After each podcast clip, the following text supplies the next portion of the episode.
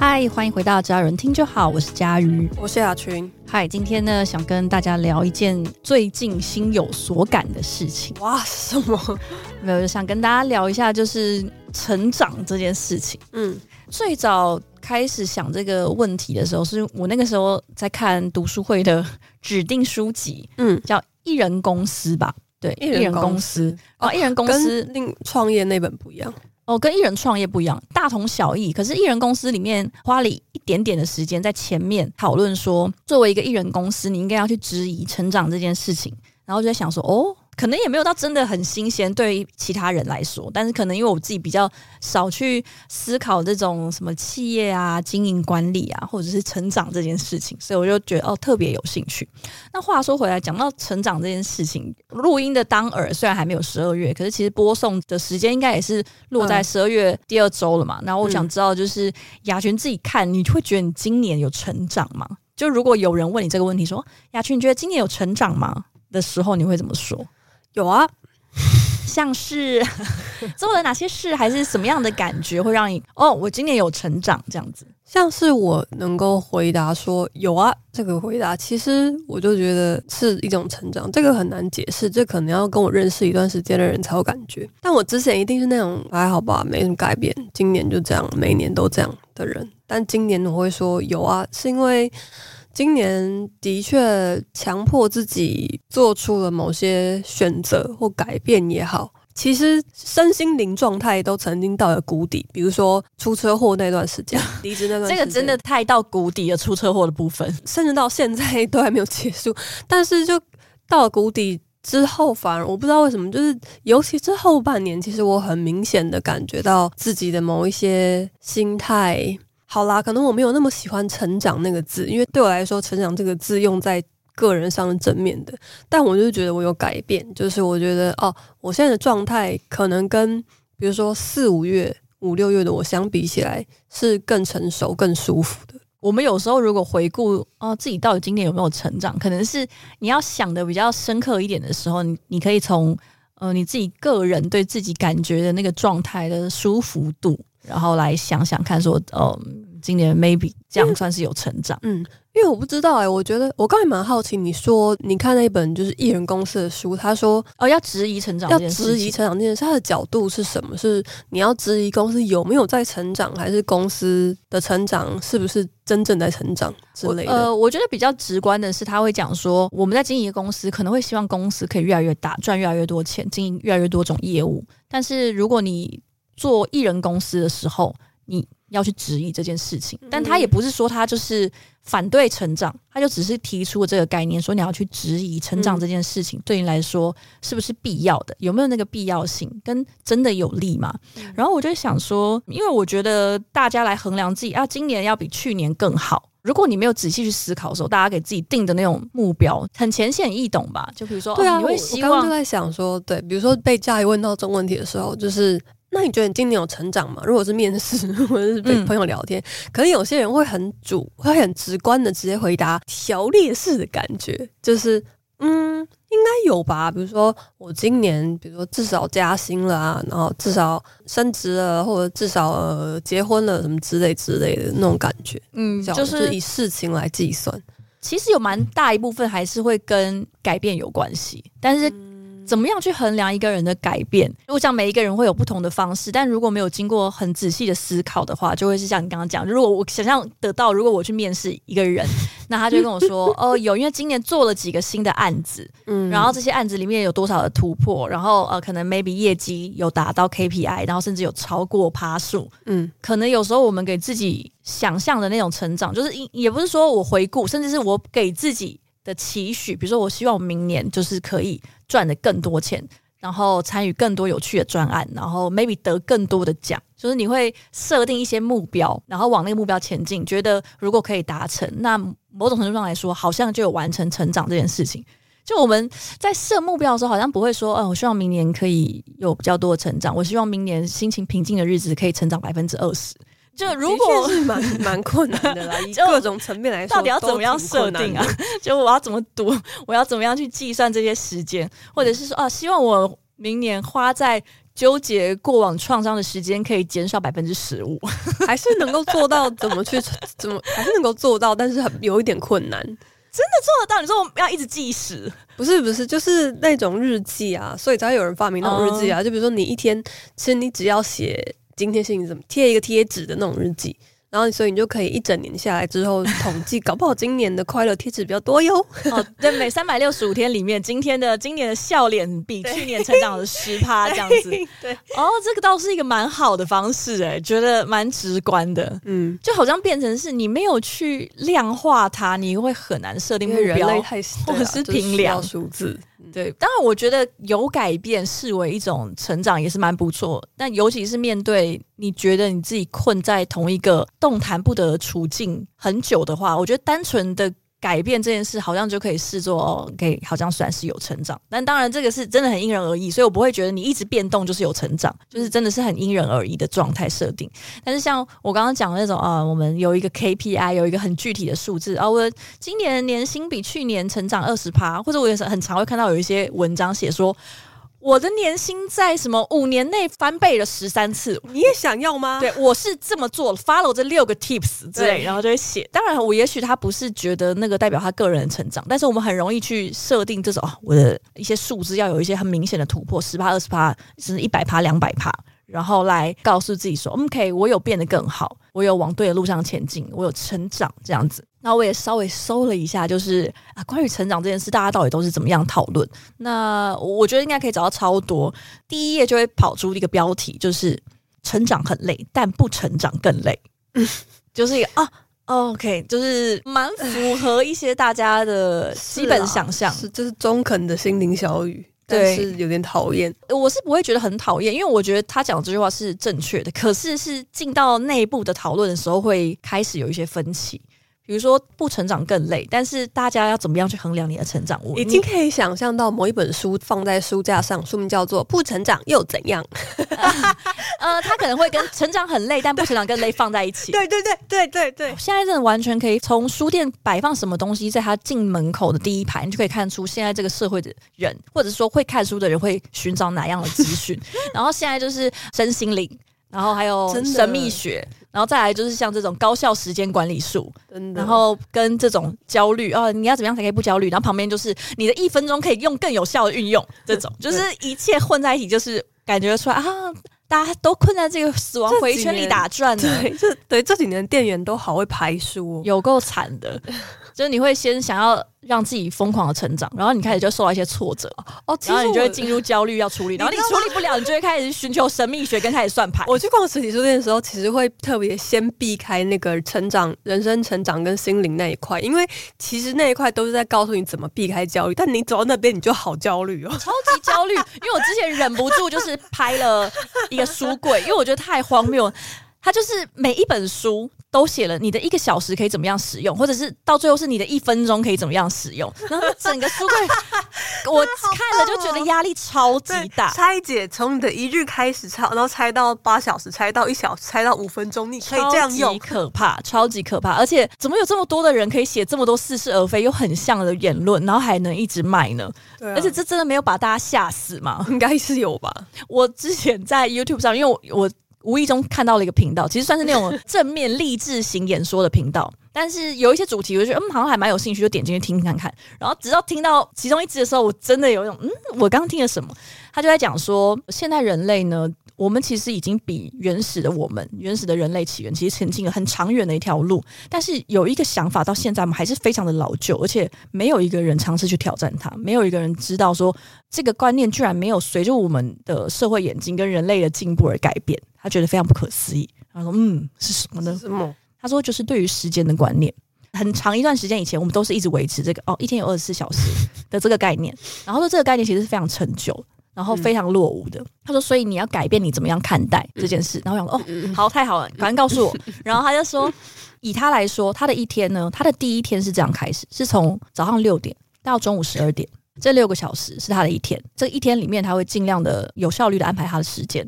嗯，啊这一天他可能就专心处理工作的事情，嗯，对，他说他当然不会每一天都在工作，嗯、但他可能会在这一天的时候，还会决定让自己专注在一件事情上面。那其他天的时候，他可能就是会安排休闲的时光，或者是与家人一起的时间。所以他的第二天就是从中午十二点到晚上六点，这是他的第二天。然后他的第三天呢，就会是。晚上六点到晚上十二点的时间，这是第三天，所以这样子你就会有很多天的时间可以去做事情。他是真的，他是真的非常认真在讲这件事。然后我那时候想说，什么意思？欸、我有尝试在理解，说我能不能怎么样去转化这个概念，变成一个实用的工具。我不知道你怎么样，但我猜你刚刚听到，就前面他讲那个时候，可能还有一点期待说，说哦，我要听到什么突破性的，就是就是新算法，比如说我们可以超越，就是日出而作，日落而息，或者是。是没有这样期待，但我以为他要带给我什么，但我没有想到会是朝三暮四猴子的的故事。对啊，哎，对，就是你的一天只要切割成四份，你就会有四天，那你就会用一个全新的方式来看待你跟时间的关系。谢谢你告诉我，对，我有很认真的去想说，会不会我真的用他这样的方式去思考，我会有不一样的感觉呢？比如说啊，我就可以说哦，我今天非常的有产出，但就是可能就是这六个小时，然后我会有改变这样的想法吗？我其实觉得可能会有，对，我凭良心说，搞不好真的会有，就是你会有那种啊，我今天很努力，然后我这一天可以好好休息，而不是我怎么办？我这一天有四分之一的时间都在休息，但是，是这样吗？我的意思是说，但 但这跟。哎、欸，我今天早上六点到十二点，我做了好多工作，意思不是一样？我不知道。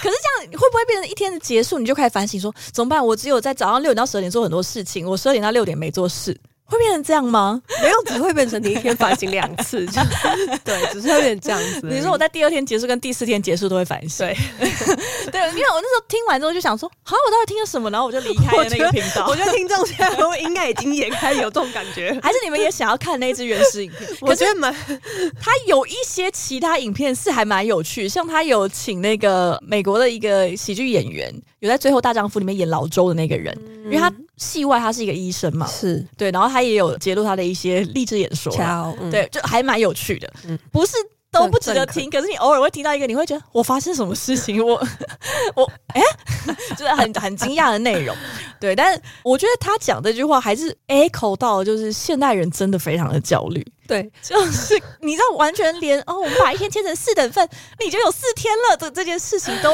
好像可以让你觉得有帮助。刚才讲这一切的时候，我已经听到，就是好像听到诊疗室里面那个精神科医生跟那个有焦虑症的病人说：“我跟你说，其你就是国外吃药，然后真的要多运动，啊，没事少看书。”呃，我觉得如果跟这个比起来的话，这个把一天分成四等份，你就有四天，好像更突破性一点，更巩固一点的，对。而且，但我觉得医生讲那些话虽然很烂，可是好像有帮助。但我不知道把一天分成四等份，它很突破性，但我不太确定它是不是有普遍性的帮助。所以我还大家来试试看哦！就对，如果大家有听到这里，愿意尝试看看，就如果你把一天分成四等份，就你一天变四天，那持续这样，maybe 三个月、半年，你会不会有改善？善。如果有，你可以再咨询我。因为因为其实我刚刚正想说，但其实之前呃有一阵子还在公司在做提案的时候，有一阵子我真的是我就直接放弃时间这个概念呢，就只有 deadline 跟就是我要交交东西这个概念，就是呃就不要强迫自己几点睡什么，反正因为我就是想要东西赶快写写写写写写写，然后然后你就睡觉嘛，你就很累，就只能睡觉。所以那时候的确就是日夜颠倒，或者是不顾时间这二十四小时正常作息的概念，其实。活得还蛮舒服的。嗯，我好像不会跟大家推荐这样子的做法，可是百分之九十的人我都不会推荐。对，但剩下十八的人可以尝试看看，是看看你是不是一个天选之人。这样子谁呢？对，就是你可以试试看，然后就可以知道自己是大概九十还是十。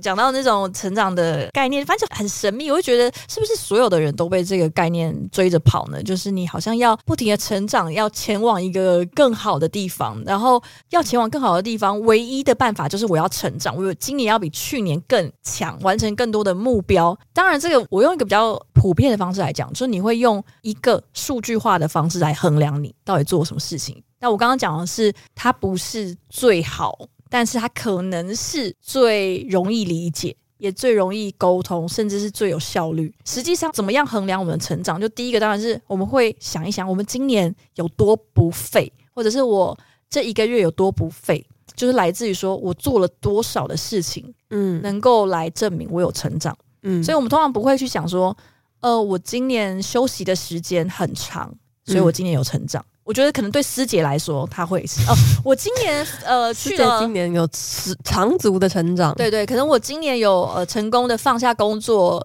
两次，这样那可能就是哦，他有成长之类。没有，我随便举例。对，就可能对于少数的人来说，他才会把说哦，我不做事的时间有多少，然后视为是他的一种成长。但对大部分的人来说，对于你我来说，可能我们都是会。比较直觉会想说哦，今年有成长，因为我做了哪些哪些哪些事情，好多事情。对，然后这些事情比起之前，它有什么样的值跟量上面的突破？比如说，他的你的案子，他的什么总触及有多少，或者这个案子它的规模是多少万？好，或者是你办了一个活动，这个活动有多少人来？那类似像这样子，你会用比较简单的方式来衡量你自己有没有成长。当然，我觉得一定会有很多人。已经突破这个概念，所以我不知道告诉你说，你是一个很凡俗的，你一定总用数字去呃加构你的想法。但是我只能跟你说，我觉得很多人会这样子，包含像我自己也很难免除于这样子的焦虑，就是你会想要用数字的方式来帮自己拟定一个成长的目标，或者甚至你以为那个就是来衡量成长唯一的目标。嗯，因为我自己呃回忆了一下，其实从出社会开始，我几乎每年都会算一下我的年收，年收哦，嗯、年收。难免吧，而且应该要算吧。你会算，然后你也会算完之后，我会算一下说，哦，那我跟去年比成长了多少？那我今年就不太敢算了。那那但算了，那那个算是有变动的情况下。可是之前雅群也会嘛，就每年稍微统计一下，就大概的数字。会。那你会再算那个 Y O Y 吗？不不呃不会不会，你会算绝对数字而已。对哦，就当自己大概有个底，今年大概还是这个样子。对哦。因为我会想算 Y O Y，是因为我会再去跟通膨比较哦，其实很有道理。对，我也想说，哎、欸，我到底有没有赢过通膨？我有没有赢过大盘啊？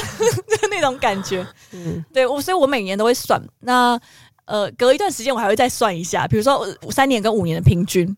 惨了，佳宇好焦虑。对，就是我一定我一定会算这件事。我可能不会去访问其他人赚多少，可是我会去算，说我到底有没有成长。就是我可能不用成长，因为我至少我会说我的薪水、我的收入到底有没有成长。对，但我又觉得这件事有点吊诡，因为我又会觉得说，其实你做的事情，就你的钱根本就没有办法反映你这个人做的事情的价值，或者是反映你到底有没有成长。就是我说的是心灵上的全面的成长，可是我还是会很在意这件事情。嗯，就我甚至还是会一直去算，然后算完之后，可能啊有好像很不错，或者是啊好像没有达到我目标的数字。可是其实我也不见得说我会很积极的去做一些变动，我就只是有那个焦虑感在而已。嗯那我觉得就可以拆开来看啊，就是如果是这样的话，感觉家瑜就会，比如说钱这边归钱这边，然后今年做了哪些有意义的事情，全部把它列出来之类的，感觉这样子就会比较能够真的体会到今年全部都有成长的地方在哪里吧？对，但是我又会再去列出来说，我今年做了哪些有意义的事情。对啊，那我的意思是说，我真的有办法去透过我今年完成了几个有意义的事情来衡量我的成长吗？嗯如果比如说我今年回想起来，今年只有完成一件有意义的事情，那会不会有些人会觉得说，嗯，今年只有完成一件有意义的事情，可我去年好像完成了三件我觉得有意义的事情哦。嗯，我懂你的意思。对，或就是跟做专案一样嘛，就是哦，我今年做了几个我觉得喜欢的专案，诶，今年做的专案怎么没有比去年多？我会希望我每一年都可以端出我更满意的作品，然后越来越多。然后它的规模越来越大。如果我去年有得奖，我今年就想要得奖，而且还想要得的更多。你要更大、更好、更多，会吧？如果你、啊啊、比如说你今年有拿一个广告的金奖，那你明年明年压力就非常大。对，明年拿了 maybe 铜奖，你你可能会有点压力。对，或者是哦，那明年也是拿呃金，假设去年拿了两个金奖，今年只拿一个，哦，你还是会有压力，你就会觉得说我今年至少好像要拿。两个保底，对，对 啊，那好一点的话，就是比如说二金一桶还是什么。虽然你会有很多理由告诉自己说啊，当然因为今年还是做很多喜欢的案子啊，而且评审的口味什么什么市场圈圈叉叉。可是你事实就是摆在眼前，这你最直接的理解就是公司都会列出来。对啊，这一定会的。我们就这样，我们去年也会统计嘛，我们得了几个奖，然后几个金的，几个银的，几个铜的。那今年得了多少？但我们没有设明年要得多少，可是你就会想要挑战更大、更更好，就是对啊。但我觉得这个真的是难免，就它好像是一个你前进的方向。其实像今天、今年我们公司的部门目标就有要得一个 level 比较高的，比如说海外等级的奖项，或者是我们公司从来没有拿过的类别。然后要拿到银奖以上，我记得是这样的要求，这样。嗯、然后这是一个 KPI，嗯，所以如果达标之后会有额外的奖励，那那没有当然就就没有这样，所以也不会说就是要检讨，只是说会给你一个。方向跟奖励，嗯，可是就是它真的会很明确的列出来，然后我们的 KPI 也是都会加数字，就是它是最好衡量的嘛。嗯、其实我觉得，尤其是在我当了主管之后，在面对这些怎么样衡量公司有没有成长，个人有没有成长，然后必须被迫要去设出这一些好像很明确的方向跟数字来反映你的策略目标的时候，我觉得特别有感，就是我真的觉得我们必须要追逐一些数字，然后来证明一些事情，嗯。然后他，我觉得他有好有坏。好的就是他有方向、有目标，可能很多人会比较有动力。你给自己设定一个目标，你可能也会比较有动力。比如说，呃，我什么工作五年要年薪百万，那 maybe 你如果有这个目标，然后你很努力的往它前进，你可能就会很有动力。但我自己每年这样，你 KPI 下来啊，就是公司一定会今年一定要比去年成长。对啊。明年要比今年成长，后年要比明年再成长，所以我每一年假设我呃，我其实不太确定我抓多少，maybe 十趴好，假设是十趴，所以我每一年都要成长十趴十趴，一直不停的加上去，然后我得奖就是要。越来越多，越越我要去征服所有的奖项，更多更好。对，就是这样子。然后我在看这本书的时候，就是想到这件事情。它里面就会讲说，你要质疑成长的原因，当然他的立场有点不一样，因为他是以公司的角度，他是以艺人公司的角度来讲质疑成长这件事情。我看过这本书，难怪我一直觉得我看过这本书，因为我看过这本书。我在说什么？我看过这本书。对，它里面就在讲说，你必须要去质疑成长的原因，是因为。当公司再去列出这种成长目标的时候，甚至它的成长目标是一个预期目标，所以它不是基于它现在的你的能力，嗯，然后来设出一个你觉得哦合理的目标，而是它是我现在就是要达到这个目标，你现在给我拼命努力，嗯，所以你给自己的目标也是这样，你不是因为哦，你其实你盘点了一下，觉得其实你是有能力做到，比如年薪百万，而是你现在年薪八十万。你你要赚年薪百万，你他妈的给我才有成长，你给我跑起来哦！你对，你给我去上课，你给我去接外快哦！你要把你要把这一百万的目标给我达成哦！没有变成百万，你就是失败啊！这这个好像蛮严重的，我不太确定，但应应该会吧？如果你给自己设定一个很严苛的目标的话，压力蛮大。我每年公司这样走一轮，然后个体身上也会给个体设定这样子的方向，所以会很吓人。就像开开头我跟雅群聊，雅群会说他衡量自己有没有成长，他会提到比较多他的。一些状态的变动，或者是心理状态的变动。可是，当我们在面对自己，尤其是外在环境，习惯用数字去沟通的时候，我们跟自己的沟通也会习惯用数字去定义。我觉得设定目标还有一件事情，就是那个目标啊，有时候是他能够拿给别人看的。就他有时候不是那么你知道唯心，不是那么个体的个人化的东西，你也会希望做出一番成就给别人看。所以如果不是可以量化很具体的东西的时候，你会很难给人家看。是，但我没有觉得给人家看是很好很重要。可是大家一定都会有这样子的想法，就你会希望我要做出一番成就给爸爸妈妈看，给当初那些看低我的人看之类的。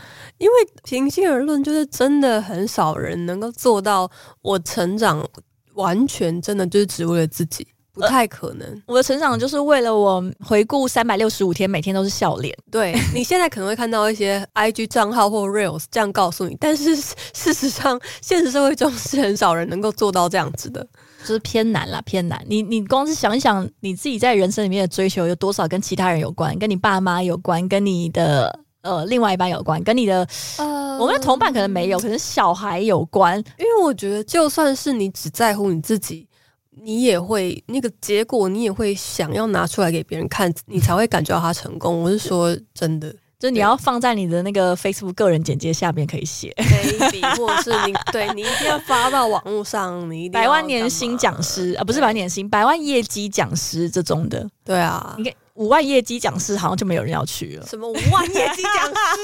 五万讲师，这个直接被师姐吐一口水，好不好？师姐不会吐一口水，师姐只会想说：“哎、欸，怎么会这样子？”对，所以那个为什么会要用数字？因为数字很好沟通，而且数字很好双向理解。嗯、你想要跟他聊一些抽象的东西的时候。一般人就很难知道，比如说像雅群 讲说有没有成长，然后雅群会先讲，但这个可能要跟我比较熟才会知道，对啊，因为那个是不好沟通的，对啊，因为我知道现在对面坐的人是佳瑜，如果对面坐的是陌生人，就或者是单纯在跟大家演讲的话，我觉得就不会像刚刚那样讲的，就是下面人会偏一头雾水，要、啊、要解释蛮多前情提要啦，对对，对，所以。为什么会想要用数字？就是其实说真的是他，因为他好沟通，他有效率，但是有效率的事情不见得是好的。但只是你会习惯，我也会习惯。就我我我觉得我每次在讲这个的时候，都会觉得。我都蛮担心，就是会不会有人听了之后就觉得说，哦，现在佳宇又在用一个就比较高的角度来讨论一件事情，但是你错了，我大部分都是用幼于其中的角度来讲我的发现，是同时也在跟自己说，呃，对，就我我觉得确实是因为他，我在看这本书的时候，他提了啊一些点，我觉得呃，即使你不是创业者啦，就你也没有要创业，但你放在自己身上，你也可以用这样的方式来跟自己讨论一下，比如说它里面就讲说。嗯公司收入要成长，支出一定也会成长，这就是我们每年在你那个年末目标的头痛。对，因为我要哪生来这么多钱？我要么就是单价要提高，可是单价有可能无限提高吗？不太可能的。对啊，这世界这个这个世界上是呃有存在一个东西叫做市场。对啊，那当你可以提到多高的价值，市场是会告诉你极限大概在哪。是，对，所以如果我值没有办法提升，哦，或者说不要说值啊，值可能是可以一直提升，但是值的提升你一定还是会希望可以反馈到其他地方。是，所以你可能就会说，嗯可以好。单价想提升，或者是我的总量要提升。对啊，就是走值或走量嘛，还是你可以都选，但总是会偏重一边的。对，而且你量要提升，就单价要提升，不然就是我要有非常多的个体。而且其实我觉得走量完全没有大家想的。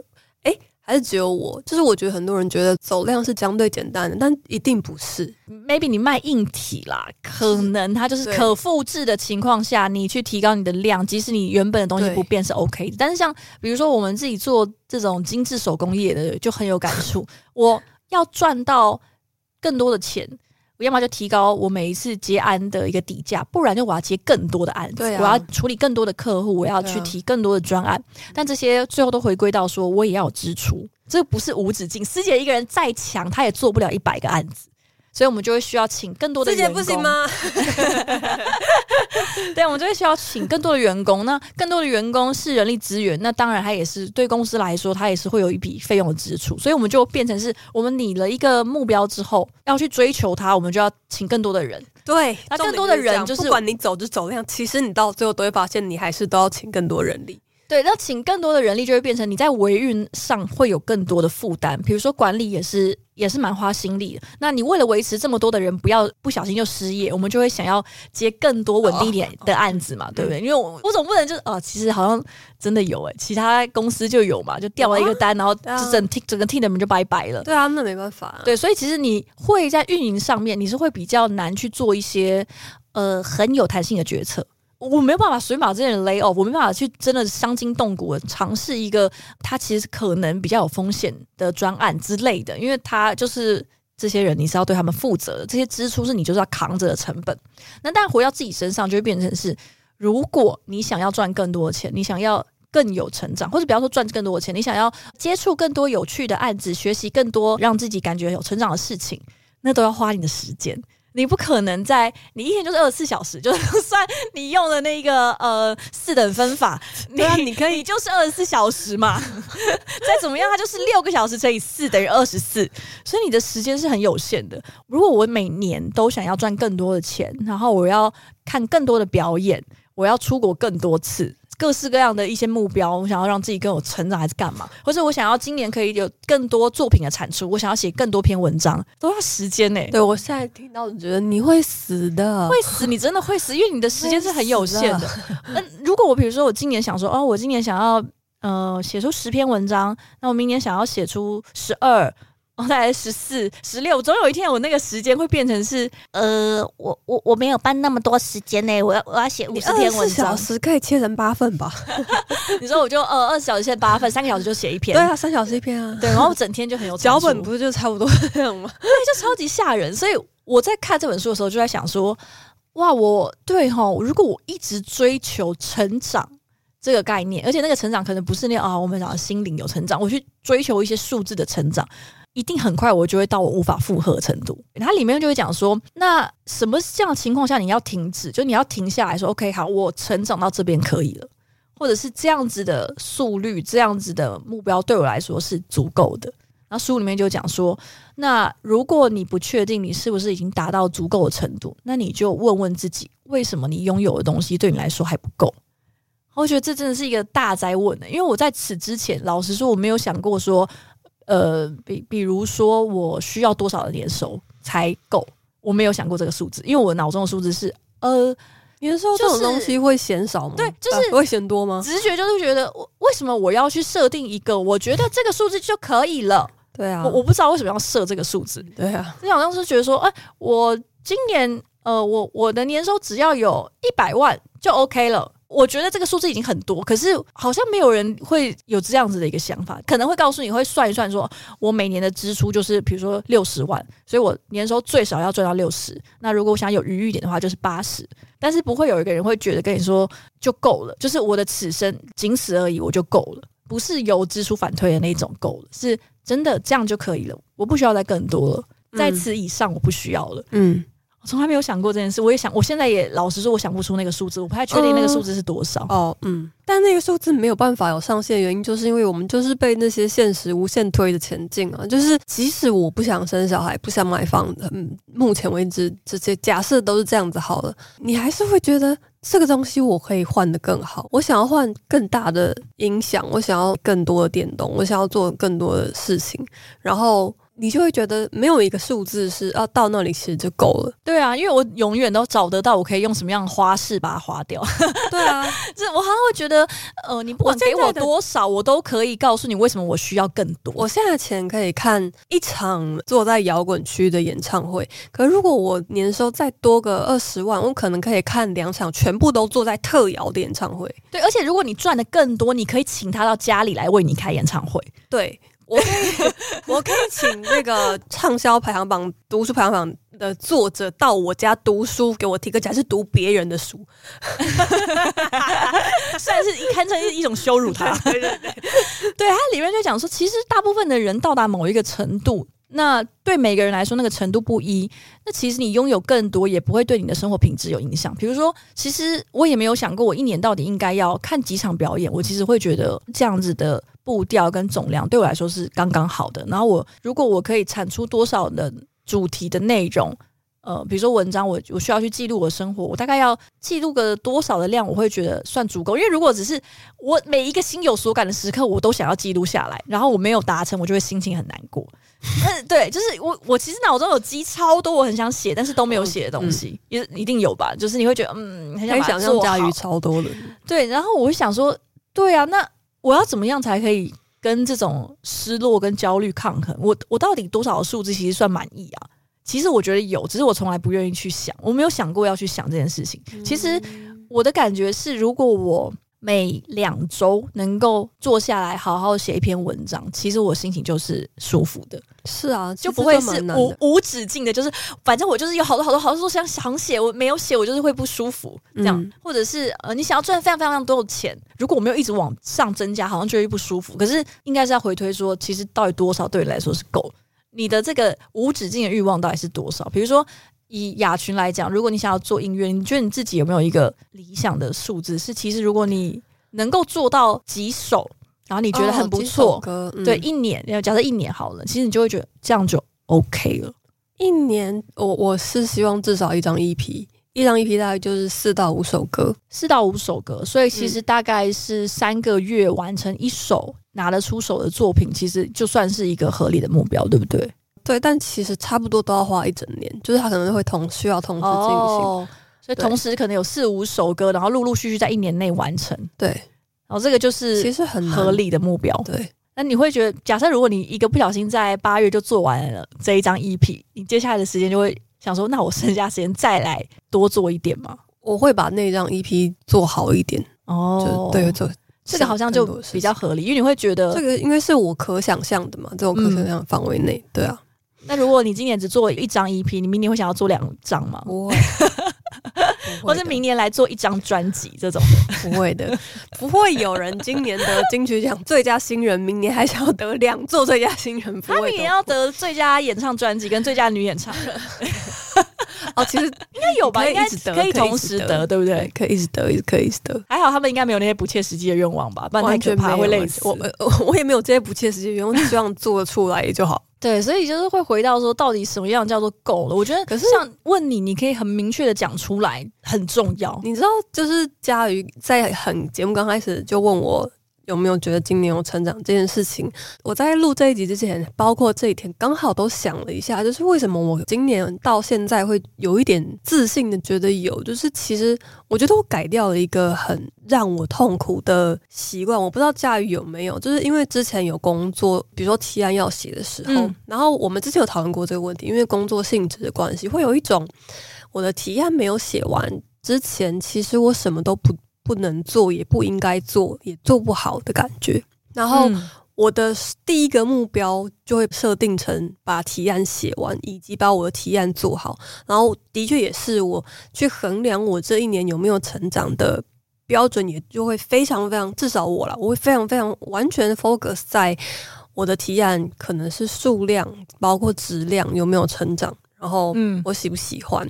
嗯、是不是今年都只是在填数量而已？我还是想要做出一些作品等等。嗯嗯嗯。现在我发现我有调整了一些我看待事情的先后顺序。比如说，我现在同时在做音乐的同时，我自己同时也在准备其他可能要创业的事情，然后或者是准备开店之类的事情。但是我不会很努力的想要戒掉那种焦虑感，就是我会觉得，哦，这三件事情我可能今天都只做一点点。但是我可以忍受他今天都没有一个完成的进度。以前的我是不行的，以前的我会觉得我提案没写完，没有写到这边，没有写到那边，我其他事情都不应该做。然后现在的我可以，而且现在的我可以，就是今天工作工作到这边我就停止，我要去打电动。嗯嗯嗯，我要狂打电动，我要用力打。比如说今天其他两件事情或其他三四件事情的进度我有做了，但是我预定的音乐这边的进度停了或很慢，那我就可以把我的期待值缩小到，我可能只是传一条讯息给我的制作人，跟他说就讲一句话，或是确定我们这件事情在进行，这样我就觉得哦，今天至少我有顾到这件事情就够了。就是我觉得应该讲说，另外一种感觉到自己成长的方式，像以我来说，可能就是感觉到，哎，我有了这个变化，所以我变得没有那么焦虑了。但是当然，我的年收少了一大半截，跟去年前年完全不能比。然后我现在每天都吃打折的食物，昨天吃了过期的便当，友善时光。对对对对对，但就觉得这样的日子会过去，然后我感觉到自己在心态上有很大的改变。我觉得就是因为这个可以分几个面向来讨论。当然有一个比较大的原因，是因为之前你在做公司里面在做的事情，maybe 它不见得是你真的觉得非常合适的方向，就它不是你真的非常喜欢的事情，所以你必须要透过完成那个目标的完成感跟成就感来定义我们到底做什么，可能我到底有多少价值？没有啊，就是最后真的是倦怠了。呃，我我觉得倦怠它是结果，但是它也有可能就是这件事情带给你的感觉就是会让你累，嗯嗯嗯嗯、所以它最后会变成是职业倦怠。但是为什么会让你累？就是回到本来的那个原因，就它一定是有哪些地方是没有办法满足，所以你。只能透过完成一个又一个像是里程碑的东西去来，对啊，计数就是来帮自己看说哦，我今年集了几个好宝宝章。嗯，那除此之外，你其实感受不到那种在做事情的感觉。嗯，就是跟成长这件事情又是另外一个战场的感觉。嗯，书里面就在讲说，如果你永远都还想要的更多，就是当然有可能是因为你可以想到说，哎，你还需要什么，你还想要什么，但是也有可能是因为你根本就没有找到你想要的东西。所以你只能去追求这些成长，就你只能去追逐这些成长，来告诉自己说，嗯，不管我想要什么，但是我在这条路上是有一直不断的前进。所以，如果你可以真的找到一个你合适的目标，然后甚至是说你能够找到你就是对于足够那种感觉，那你才有可能真正的获得自由，才能够从成长的这个牢笼里面解脱出来。就我还是要再讲一次，我不是说成长不重要，我也不是说不能够设定数字的目标。但是要想一想，就是为什么要一直追逐这个目标？跟我们追逐目标的时候，我们其实都是需要消耗能量跟燃料。你不太可能把自己耗尽，然后一直不停的在追逐一些目标。就是成长这件事情，它不应该变成牢笼，更不该变成一场浩劫。我觉得，有时候也会看到有人讲说，他看了一篇作者的文章，他说他最近开始注意到，他的每一天都充斥着自我成长的想法，没有每一天。是我不去想办法让我的生活变得更好，就是他无时无刻都会想，嗯，我今天要我的生活要变得更好，我想要变得更好。这样子，所以他的那个自我成长这件事情会一直不停的出现在他的脑子里面。比如说，包含像是我们有时候，即使不是讲工作好了，比如说你在闲暇的时间，你会想要说，诶，我是不是应该要去进修学习一下？但是那个进修学习可能已经不是在于说，哦，我真的对这个东西有兴趣，而是啊，我要成长，我要成长，我要学习，我要成长，我要去跟大家社交。然后就是我们会被一些东西推着走，然后一直盲目的在成长。你去交新朋友，你去上课，一定有成长。对，但是你已经是被成长牵着鼻子一直狂走，走到爆。成长就是你眼前的那根红萝卜。嗯，再来也是回到说，到底我们有没有可能一直成长？我觉得我们是可以一直成长，但是不会是，呃，我觉得可以，但是不会是那种我真的可以一直无止境的追逐一个数字的那种成长。但是你的数字是可以一直成长的，我只是说你不要，这有点本末倒置啊，就是。maybe 你过得好，你的数字是可以成长，没有问题。对，但是你的数字即使没有任何成长，一整年下来，你的任何数字可能都没有任何成长，你还是有可能有成长。对，因为很多我觉得重要的成长根本就很难用数字去定义，也很不效率。你跟别人讨论的时候也很不效率。书里面是讲说，其实质疑成长不等于保持静态或者是不变，就成长还是一件好事，但是要跳脱那种无论如何我就是要成长，总之我就是要成长，总之我就是要变得更好。的这种盲目的感觉，因为不然你就很容易去往那些很好衡量的事情去，就是那些有数字要理解的事情。对啊，我觉得不进则退的观念深植我们的心中太久了。哦，真的不进则退很吓人哎、欸，嗯、学如逆水行舟，不进则退。对。那我觉得一定会有一个情况是，你光是连维持，其实就是一种进步吧。因为我现在就觉得，呃，我们当然我们都在人生的某一种成长期，我也很难讲说它是上坡期，但是我们就会觉得，呃，我们这个年纪应该还是可以越来越好。可是一定会就说面临一个时间点之后，我们再也没有办法变得更好。比如说你，你是一个。七十岁阿公，我可能没办法接受，就你可能没办法去想象，说我明年还要比今年爬更多的山之类，就越来越多之类，应该不行吧？你总有一天是，你光是能够维持，其实就是一件很棒的事情，嗯、而且你也会享受那个维持的乐趣。我觉得现在最难就是，我要如何去找出足够的感觉，跟多少是足够，然后去享受那个足够的感觉，享受维持的乐趣。其实讲到维持，我觉得蛮有趣的，因为其实，在刚很节目很刚刚开始录的时候，我就有一个念头，但是我没有讲出来，我就就讲到成长这件事情。如果维持某一种好的状态，也叫做成长的话，我又活过了三百六十五天，其实就算一种成长了，就是又平平安安的过了这三百六十五天。因为其实你是很有机会没有办法活过三百六十五天，这个东西它。一退步就是就是这样子的，就是会大退步的。我觉得其实生存当然是一件 对值得嘉奖的事情，很难了。这就会回到说，到底你能够影响这件事情多少？就如果你是觉得自己随时有可能意外而死，那你去 感谢这个啊，我又活过三百六十五天，好像也是蛮微妙的。就假如说，如果你觉得这件事情是跟你无关的，然后。你把它视作一个幸运是 OK 的，但视作你个人的里程碑好像蛮微妙的。就如果这件事情你觉得是跟你无关的时候，嗯、就对一般人来说，就是你感觉嗯，就是你可能会不小心被车撞死啊，今年没有被车撞死，太棒了！就听起来好像是你是不是有做很多坏事啊？今年没有被雷劈，劈你的雷正在路上的。